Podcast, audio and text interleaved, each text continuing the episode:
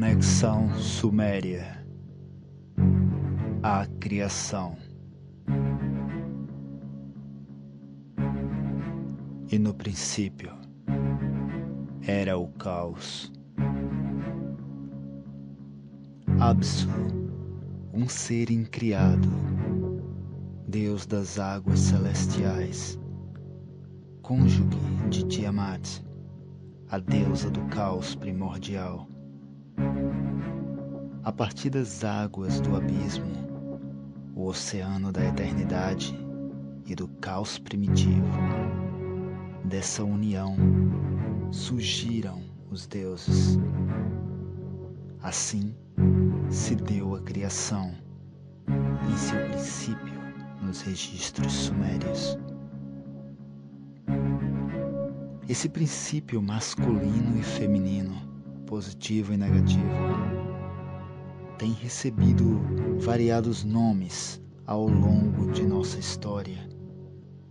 Seja de que parte do mundo for, seja de que civilização for, em que tempo for. Todas, evidentemente, estão falando sobre a mesma coisa, a mesma história, a mesma origem. Mas, como vimos em nossa análise e acessível sugestão de experiência científica abordada no capítulo anterior, todo povo e civilização tende a ter uma inevitável percepção e transmissão de experiências e informações diferenciadas de uma para com as outras. Mesmo que estejam a falar sobre o mesmo ponto observável. Tecnicamente, cada uma colocará uma roupa diferente sobre aquela perspectiva, sobre o tal mesmo ponto em questão. No princípio, o universo era um caos. O céu e a terra não estavam separados. O dia não se distinguia da noite. Sol, lua e galáxias existiam. Foi quando desse caos e obscura massa nasceu Pan, a primeira criatura do universo. Pan cresceu cresceu e, ao abrir os olhos, se deu conta do caos em que vivia decidiu ordená-lo. Assim, inicia a versão chinesa sobre a origem e a criação. No início, nada existia o universo consistia em um grande oceano caótico. E desse caos emerge Bem Bem, que era um enorme monte piramidal. Assim nos trazem os egípcios, em princípio de seu relato e perspectiva sobre as origens. Nenhum ser vivo ou inanimado existia ainda. Nem o espaço, nem o vasto céu, nem a morte, nem a imortalidade. Nem havia sinal da noite ou dia. Totalmente parado, sozinho. O único sopro Além dele, em verdade, nada mais existia. Só existia, sozinho, o ser absoluto. Nada mais existia. Brahma, determinado, disse: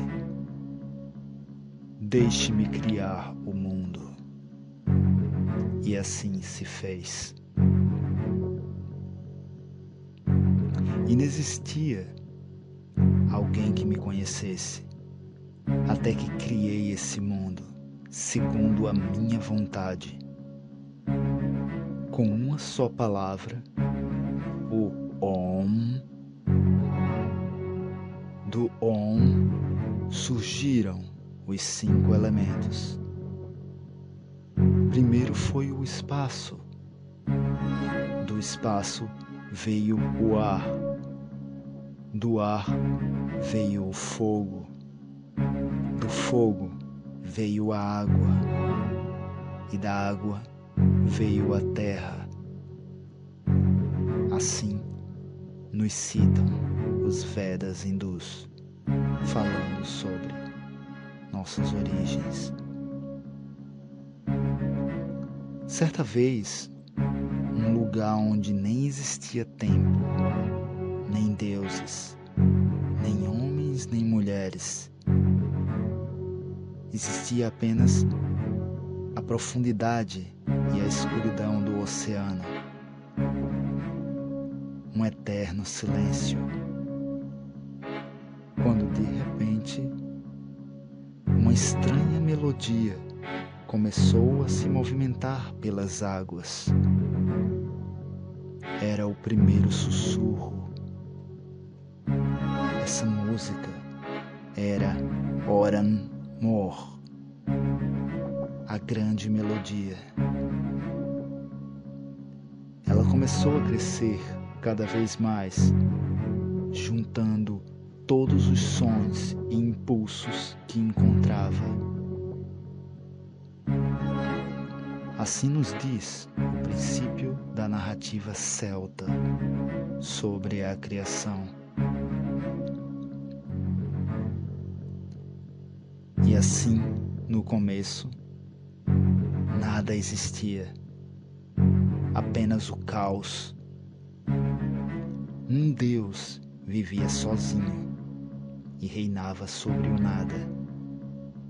Nada existia além de um vazio e escuridão à sua volta.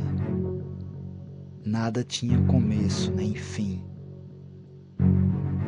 Até que um dia, cansado de viver sozinho, resolveu criar algo.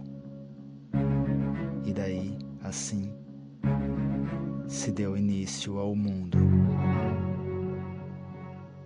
Assim se inicia o conto grego sobre a criação. Nossas origens, contadas pelos Tupi-Guarani, nos dizem que de uma substância feminina foi gerado o ser primordial. Essa substância feminina, chamada Jazuka, está sempre relacionada às chuvas e às águas as águas do oceano primordial. Se bem observarmos espaço e se medirmos, se medirmos a luz que vem das estrelas e das galáxias, iremos notar que as galáxias estão se afastando entre elas. O próprio espaço aparentemente está expandindo. Mas e se tocarmos a fita para trás? Se rebobinarmos essa expansão, se voltarmos às imagens dessa expansão Isso quer dizer que todo o universo se junta e unifica-se, voltando a ser o Uno, o primeiro, o primeiro ser.